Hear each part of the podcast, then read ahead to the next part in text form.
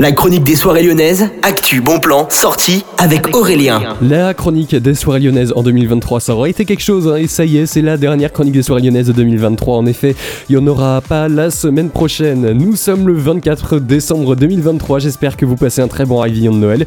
Eh bien, en tout cas, moi, je vous accueille dans la chronique pour vous dire les soirées qu'il ne faut pas manquer. Vendredi prochain, il y aura déjà au niveau du petit salon à réserver très vite. This is Techno, this is Rave Techno plutôt, avec euh, Willy Ceder et bien plus de DJ à de 23h30 et jusqu'à 6h30 du matin, c'est au niveau du petit salon.